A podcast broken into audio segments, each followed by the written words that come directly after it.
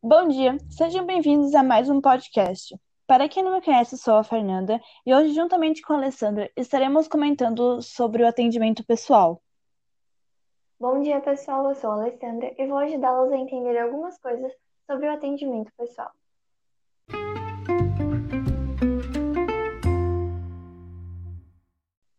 Alessandra, você poderia nos explicar é, o que seria o atendimento pessoal? Claro, como o próprio nome indica, o atendimento pessoal ocorre frente a frente, ou seja, é um atendimento pessoalmente entre o vendedor e o cliente. É, sabemos que tanto para este tipo de atendimento quanto para outros, existem algumas regrinhas para melhorar o serviço.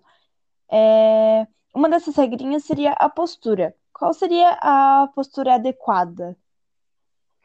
Bom, a postura ela é muito importante porque é a primeira impressão que fica para o cliente, né? Então, é adequado manter uma postura ereta, colocar-se de maneira é, paciente, tranquila, manter uma distância confortável para o cliente, nem muito longe, nem muito perto, falar com o cliente olhando em seus olhos, com uma voz suave e firme, demonstrando confiança e competência. É, já observei no meu dia a dia pessoas realizando um atendimento de forma inadequada, o que acaba deixando uma má impressão, tanto para a loja quanto para uma empresa.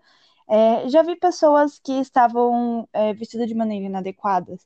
É assim, quais seriam as suas dicas sobre a vestimenta? Bom, é fundamental estar com roupas limpas, passadas e bem penteado para não passar uma imagem de desleixado.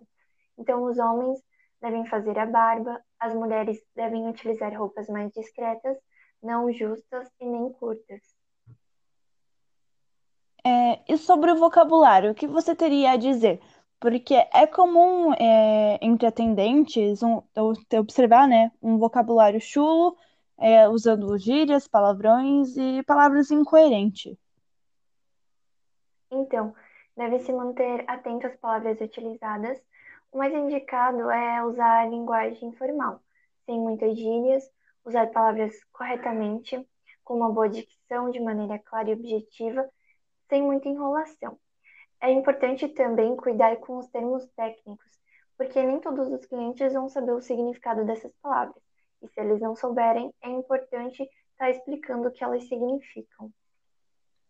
Bom, tem uma situação que eu observei que acontece comigo que eu queria ver se você conseguiria é, responder certinho o, o porquê isso acontece. É, tem vendedores que eles seguem todos os passinhos que você falou ali, né? É, porém, eles não conseguem me vender um determinado produto. Às vezes vem outro vendedor é, e consegue fazer eu comprar o produto. Por que isso acontece? Bom, isso ocorre por conta do encantamento. A maneira que o vendedor agiu e fez com que você se interessasse pelo produto, ou seja, cativando a sua atenção, atraindo você para esse determinado produto. Hum, interessante. É, então, conte-nos um pouquinho sobre como cativar um cliente.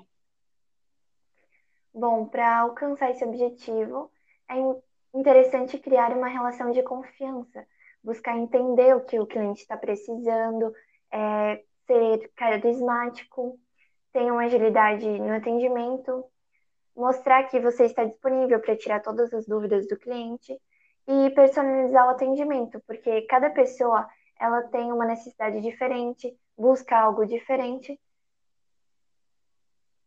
Uhum, legal. É, bom, a gente já falou sobre como deveria ser um atendimento pessoal, mas o que deveria ser evitado, o que não deveria ser feito? Bom, ao atender alguém, é interessante não falar demais, nem comentar sobre a sua vida pessoal. É, nunca insulte os seus clientes e evite ignorá-los. É, tenha uma postura mais simpática, evitando ser rude também, entre outras atitudes errôneas. Ok. É, você teria mais alguma diquinha a acrescentar ao nosso podcast de hoje? De dicas não, mas eu tenho uma curiosidade.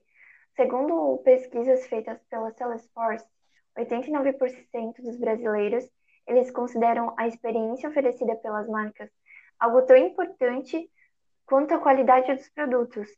E também É, outra pesquisa mostra que 68% dos clientes desistem de realizar uma compra por causa do mau atendimento.